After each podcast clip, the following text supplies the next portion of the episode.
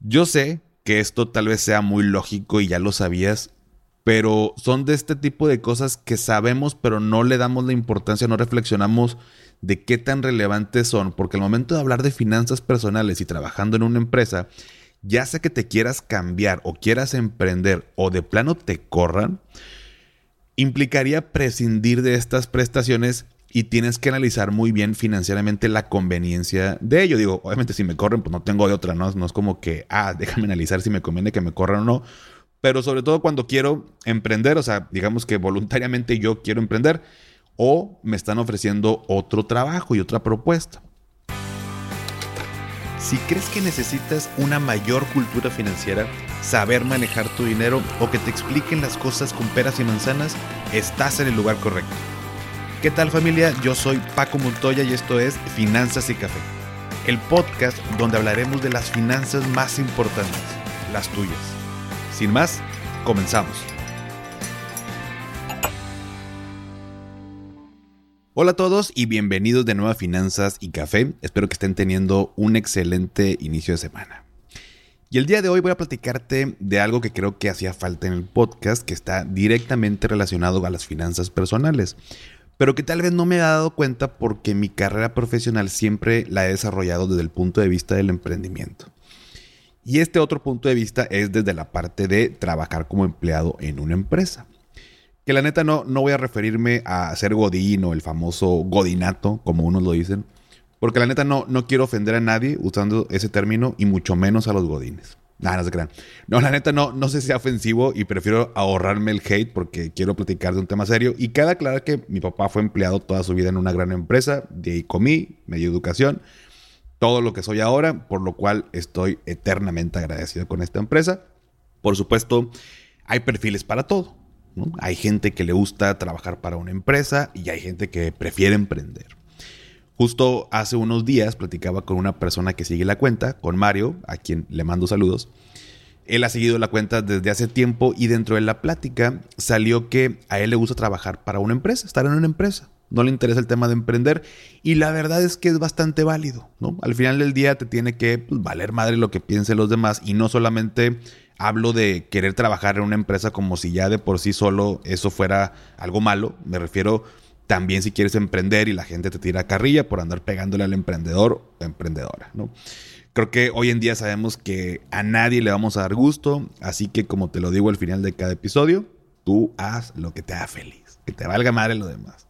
Pero bueno, el día de hoy vamos a enfocarnos desde el punto de vista de alguien que trabaja en una empresa.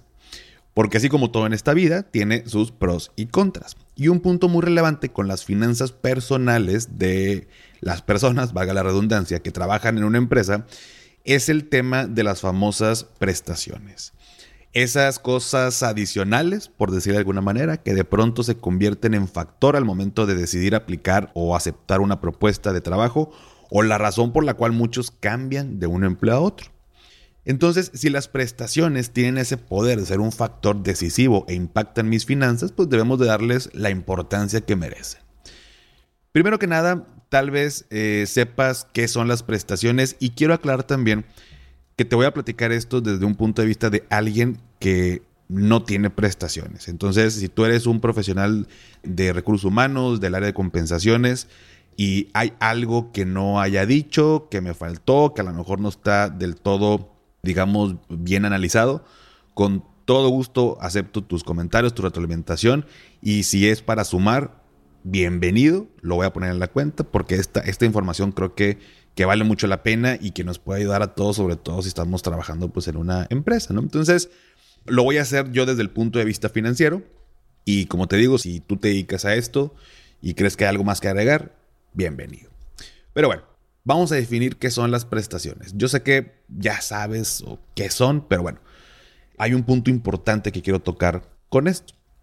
Las prestaciones son un derecho irrenunciable que un empleado debe tener garantizado ya sea por el patrón o la empresa en esta relación laboral. Esas son las prestaciones. Pero antes de entrar más a detalle, quiero recalcar el punto de que son irrenunciables y de que deben pues, estar garantizadas para todos los empleados en su empresa. O sea, ¿qué pasa con esas empresas que te quieren jugar con la idea de que te van a dar más lana líquida, o sea, en efectivo, pues, si tú decides prescindir de ciertas prestaciones. De entrada les digo que no. Bueno, les digo, me refiero a las empresas. No es un beneficio para el empleado que les quiten prestaciones y no quieran hacer creer a la gente que les están haciendo un paro, porque no lo es. Y lo voy a explicar más adelante. Ahora bien, así como hay empresas que les vale madre, pues también existen personas que aceptan esas propuestas pensando que es algo bueno. Y el día de hoy también quiero que aprendamos por qué es importante contar con ellas. Entonces, partiendo desde ese punto de vista, primero que nada, pues sabemos que hay unas prestaciones de ley. ¿Cuáles son esas? Ahí va. La primera, vacaciones. Por ley, pues nos tenemos derecho a disfrutar seis días de vacaciones pagados al término del primer año. Para que no andes este, entrando y luego, luego yéndote a Cancún. Bueno, para que sepas, es al término del primer año trabajado.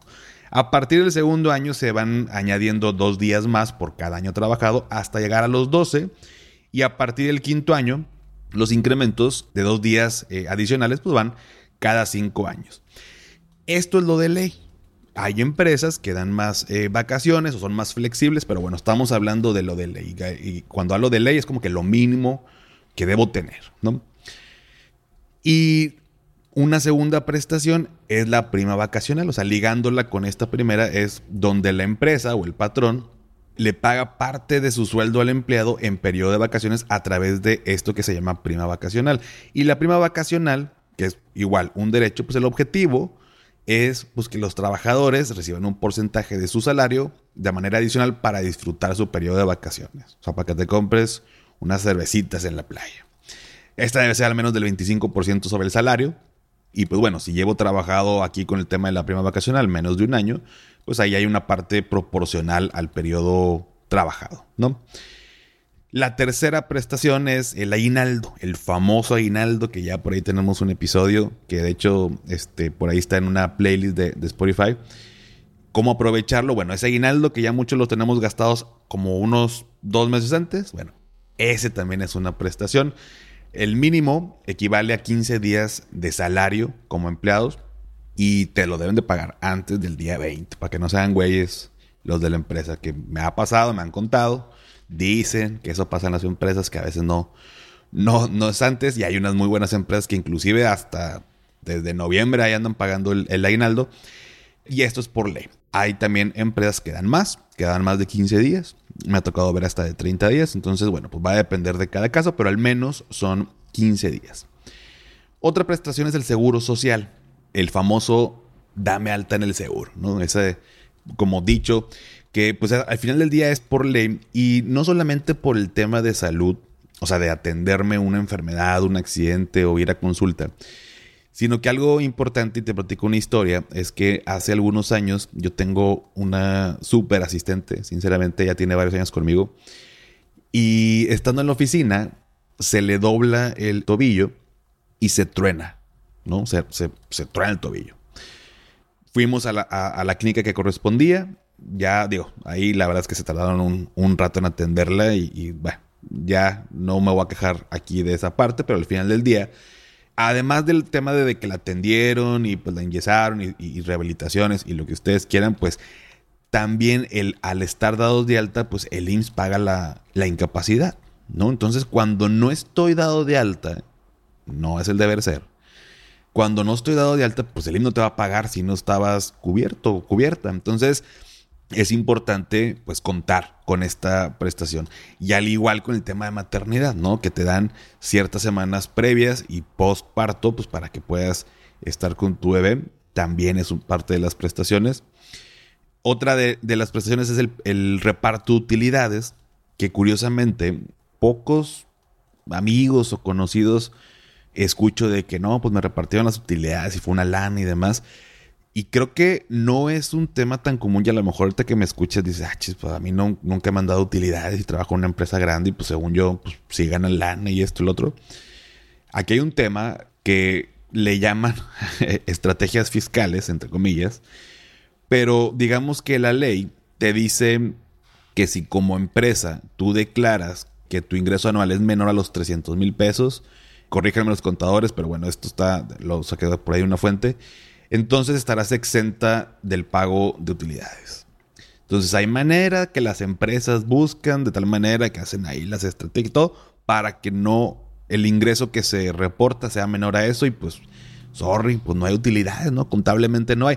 Cuando sí hubo. Entonces, eh, no, no voy a quemar a nadie, pero sí hubo un caso de una empresa eh, departamental grande que tenía, y bueno, si trabajas en ella y te sabes el caso, pues me entenderás que tenía ahí como, eh, según recuerdo, como dos razones sociales y en una estaban dada de alta todos los empleados y esa empresa pues, no, declaraba este, que, ganara más de esa cantidad y la otra es donde se iban todas las ganancias y no había nadie dado de alta, eh, casi creo. Entonces, pues nunca le pagaban utilidades a los empleados. Y es una empresa en México muy grande que no va a quemar. Este, pero bueno, así se las juegan entonces, pero al final del día es una prestación, ¿no? O sea, es algo que tenemos derecho como empleados. Ya me platicarás si tienes por ahí algún caso en lo particular. Otra de las prestaciones es capacitación, que en este caso, bueno, pudiera sonar como que, bueno, pues si me capacitan como empleado, pues yo gano y a lo mejor para la empresa es un gasto. Pero también la empresa gana, ¿no? También la empresa gana, pues porque si yo aumento mis conocimientos, mis habilidades, pues por supuesto que eso lo voy a aplicar en mi trabajo y eso le conviene a la empresa. Pero bueno, termina siendo una prestación. Está también la prima por antigüedad, la prima por antigüedad es cuando ya tengo trabajado cierto número de años. Em, por ahí eh, está el ejemplo de que, bueno, pues 15 años trabajado. Los trabajadores de planta tienen derecho a esta prima que es equivalente a 12 días de salario por cada año trabajado. Y no el pinche llaverito que te dan después de 15 años. No, eso no es la prima por antigüedad. No sean marros, por favor. Y bueno, esa es otra de ellas. La prima dominical es una cantidad adicional que paga una empresa a sus colaboradores por trabajar en, domingo y el monto es el 25% sobre el salario base. Está también el día de descanso semanal donde todo empleado, todos, todos, todos, tienen derecho a disfrutar de un día de descanso por cada seis laborados. Hay descansos obligatorios, por supuesto, los asuetos y esto. Y si por alguna razón debes de trabajar en los días de descanso obligatorio, pues tu empresa te deberá pagar, independientemente del salario, un salario doble por ese día. ¿Ok? Está la licencia por maternidad, donde las mujeres, bueno, pues con el tema de embarazo, pues tienen derecho a descansar 12 semanas en, su conjunto, antes y después del, parto, pues con el objetivo de, de, disfrutar, ¿no? De la maternidad y cuidar en los primeros días o meses eh, a, su hijo, ¿no? Está la licencia por adopción, que es un derecho de, descanso que tenemos como trabajadores, que nos encontramos en un trámite de estos de, adopción. Las madres tienen un descanso de seis semanas y en el caso de los padres, pues uno de, descanso de cinco días y ambos con goce de sueldo, ¿no? Está la licencia por paternidad, donde los padres trabajadores tienen derecho a no asistir a sus labores por cinco días cuando nace su hijo o si se adopta alguno, que está, pues bueno, muy ligado a esto que te acabo de decir en, la parte de la licencia por adopción. Eh, y está el periodo de lactancia, que es una prestación que las empresas le dan a las mujeres que están en este periodo de lactancia para que puedan tener dos descansos extraordinarios por día de media hora cada uno para alimentar a sus hijos.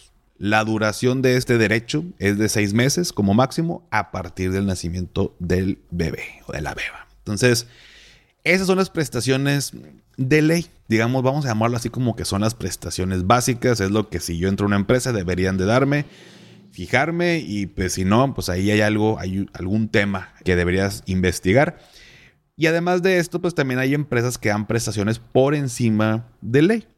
Una de ellas es vales de despensa, donde te dan cierta cantidad adicional o más bien cierto monto en vales para pues tú poder surtir, obviamente el objetivo es el tema del súper y gastos de ese tipo. Está un seguro de vida particular, un seguro de gastos médicos mayores, donde incluso puedes agregar a tu familia sin ningún costo, si tienes esposa, hijos y demás, te dejan agregarlos. Con esta parte del seguro de gastos médicos y en mi experiencia, eh, de pronto hay empresas que te lo dan sin que te tengan que rebajar ninguna cantidad. Hay otras empresas y hay esquemas donde la empresa pone la mitad y tú como empleado pones otra. Hay otro esquema donde yo como empresa te pago el seguro, pero si quieres añadir a tus dependientes, tú pagas y por, ellos, o sea, tú no pagas por ti, pero nada más si quieres agregar. Entonces ya va a depender de la, de la empresa, pero bueno, esto ya está por encima de la ley, digamos que es un beneficio mayor. Está el fondo de ahorro y caja de ahorro, donde de pronto en el fondo que si tú pones un peso, la empresa te pone otro tanto. Y la caja de ahorro que de pronto también maneja eh, muy buenos rendimientos. Y ese tipo de, de cuestiones en este punto, pues no todas las empresas lo dan. Y cuando te lo dan, la neta, sí vale la pena aprovecharlo. Porque eso lo obtengo trabajando en esa empresa. Y si no, pues, pues bueno, obviamente no. Pero me refiero a que mientras esté trabajando, son cosas que puedo aprovechar financieramente hablando, porque allá afuera no, los voy a encontrar con ese beneficio. O sea, no es como que voy a una casa de bolsa, a un banco y yo les diga de que, oye, güey, pues si pongo un peso, ¿qué onda? ¿Me pones otro? Pues no. Entonces, fondo de ahorro caja de ahorro. También están los bonos por productividad, de pronto muy comunes, pues también en áreas comerciales. Eh, plan de pensiones, es un poquito más raro, pero me da gusto que cada vez más empresas de estas, de, las multinacionales, sobre todo, que pues tienen esta posibilidad, les ofrezcan a sus empleados un plan de pensiones privado. Sobre todo se manejan en áreas de, empleados de confianza y lo utilizan mucho como para esta retención de, pues, las personas y como una, este, una estrategia para mantener la lealtad de la persona a la empresa. Por supuesto que es algo muy bueno y que vas ahorrando para tu retiro, adicional al tema de Afore y todos estos rollos, ¿no? Entonces el plan de pensiones. También te pueden dar carro, que esto es muy común cuando vemos en la parte incluso de, ventas, sobre todo, o de pronto si eres este gerente, director, digo, son puestos más altos, pero pues al final del día te dan un, carro, una camioneta por parte de la empresa. Y también pues, te pueden dar un celular, que es como que el, celular del trabajo, ¿no? Que luego de pronto estoy en contra de, de, estos trabajos que te dan un celular y pareciera que tienen derecho nada más con eso de, hablarte los sábados y los domingos. Y es como que, a ver, bueno, o sea, el celular de trabajo es para cosas de trabajo, pero en horario de trabajo. Pero yo tengo amigos que vamos a cenar, vamos ahí a echarnos unas cheves y ponen su celular en la mesa y encima el del trabajo.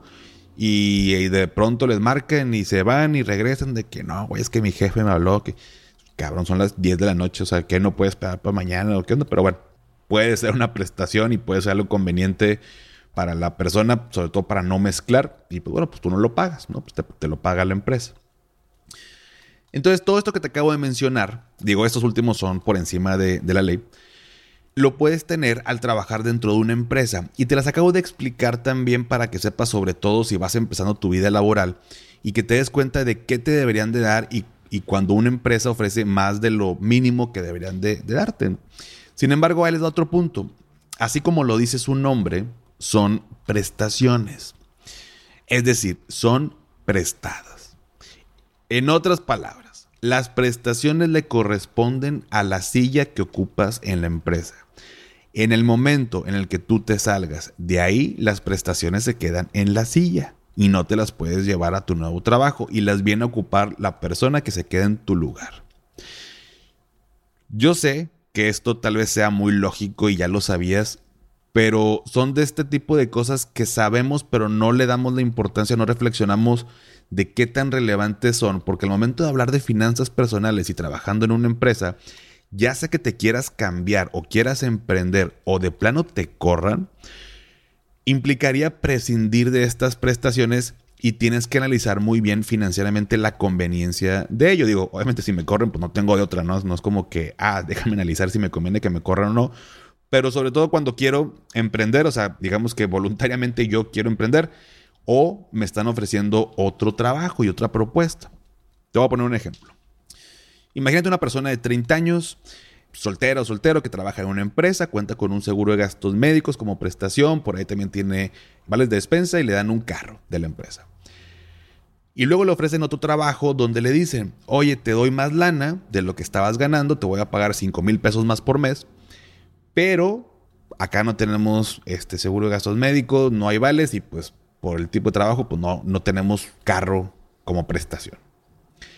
Si yo acepto esta propuesta porque me van a pagar 5 mil pesos más, pues allá afuera, por ejemplo, un seguro de gastos médicos para una persona de esta edad, pues más o menos podría costar unos 24 mil pesos al año tranquilamente.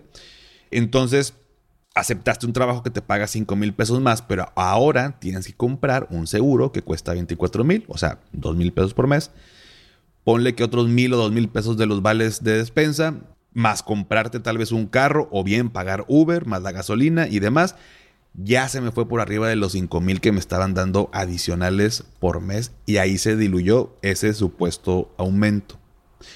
Por supuesto, dije un ejemplo muy general, o sea, por supuesto que también pasa todo esto porque yo lo veo con mis clientes, lo que me platican, lo que de pronto este, a mí me encanta platicar con gente y conocer gente nueva con el tema de lo que hago con mis asesorías, porque a veces ocupamos como desahogarnos de estas cosas y, a mí me encanta escuchar a las personas y son historias reales, todo lo, que te platico en el episodio, y pasa. Seguramente alguien dirá de que no, pues yo no me voy por 5 mil pesos más y la madre. Bueno, el punto es que si no eres de los que analiza este tipo de cosas, pudieran hacerte ver como que el cambio te conviene y en realidad no es así.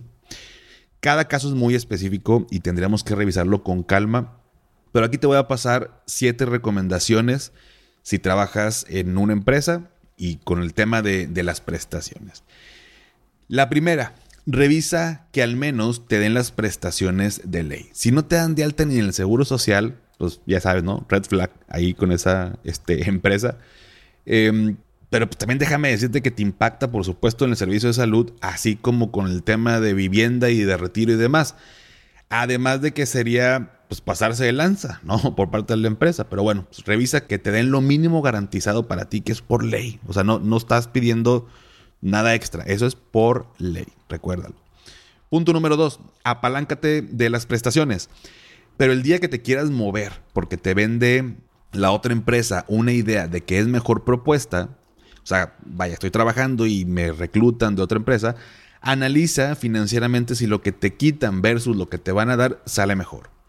Y si no, bueno, pues entra la parte muy válida de negociación de esa propuesta para que realmente sea de valor para ti. O sea, no te digo que nada más con los números se deba analizar una propuesta, pero pues termina siendo el impacto financiero lo que muchas veces ocasiona problemas en casa, contigo mismo, con tus deudas y, demás, ¿no? Entonces, eh, es importante analizar esta parte. Punto número tres, recuerda que las prestaciones son prestadas, son de la silla que ocupas. En la medida de lo posible, arma por fuera tu propio plan de ahorro, tus inversiones, tu patrimonio, etcétera, para que el día de mañana que no estés, no te quedes en ceros y no dependas de que la empresa te dé todo. Yo sé que es muy cómodo contar con las prestaciones y de pronto vamos pateando el bote y decir, no, pues después ahorro, después busco, después veo yo sé que no hay tiempo a veces por nuestro trabajo y, los momentos de libres, pues para descansar, para salir con amigos, para irme de viaje, con mi familia, lo que tú quieras. Pero no, no, no dejes y, y si te pudiera transmitir el mensaje el día de hoy, quédate con esto de, a ver, un día me voy a sentar y ver qué es lo que tengo y de qué manera puedo complementar por fuera, porque yo no quiero depender que el día de mañana, y esto ni te lo tengo que decir, pero las empresas tranquilamente Hoy te pueden dar una patada, te corren y no les importa absolutamente nada. Así es la vida real. Shit happens. Así, tal cual. Punto número cuatro. Más liquidez no significa una mejor oferta. O sea, más efectivo no, también no, significa una mejor oferta. De verdad que hay empresas que dan muy buenas prestaciones y por supuesto que no solo sería esa la razón, como te digo, por la que te quedaras en esta empresa, si al final pues no te gusta tu trabajo o el ambiente o estás de pleito ahí con gente o está como muy viciado el ambiente, pero bueno, dale una buena pensada antes de tomar una decisión. Mayor liquidez muchas veces implica un mayor gasto cuando no tenemos las bases financieras personales y el hábito de cuidar nuestro dinero y eso puede ser peor. Punto número 5. Aprovecha las ventajas de tener prestaciones para hacer crecer tu patrimonio. Si tienes un fondo de ahorro donde la empresa te pone otra cantidad similar, pues métele hasta el tope, hasta donde te dejen meterle para que la empresa también ponga una lana, porque eso nadie te lo va a dar afuera.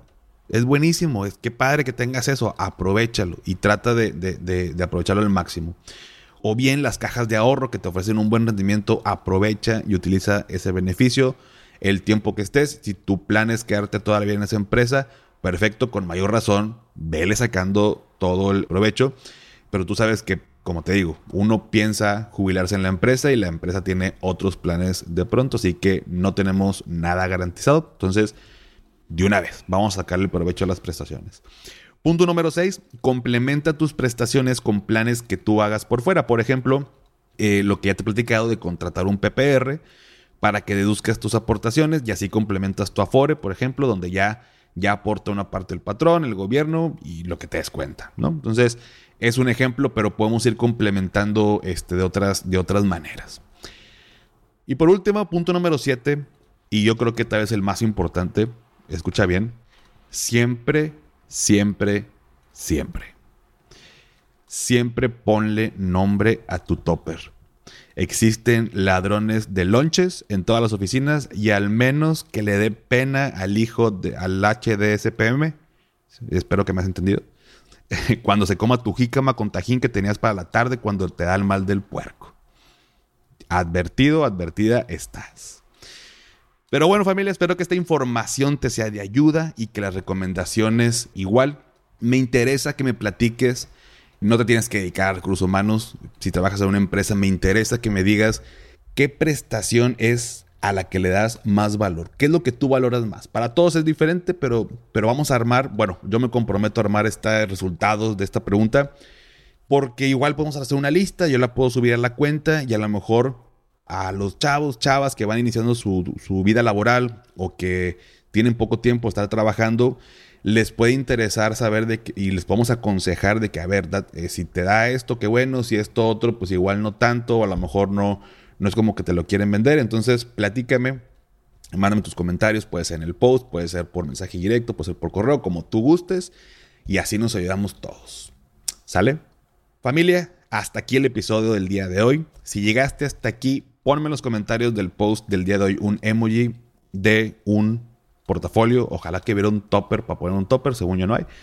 Sí que ya no me la voy a jugar. Un portafolio, así como que el portafolio con el que voy al trabajo. Con ese mi papá me acuerdo perfecto este, cuando estaba chiquito. Un portafolio. Y bueno, pues ya sabes que esto me ayuda para saber qué tantas personas se quedan hasta el final y seguir trayéndote episodios padres que te gusten, te ayuden y nos ayude a crecer a todos. Sígueme en Instagram y en TikTok como arroba finanzas y café. Y también, ya lo sabes, dale seguir en Spotify para que te aparezcan los episodios en automático cada lunes. Y antes de despedirme, recuerda, haz lo que te haga feliz, tómate un rico café, te mando un abrazo y espero que tengas un excelente inicio de semana. Hasta pronto.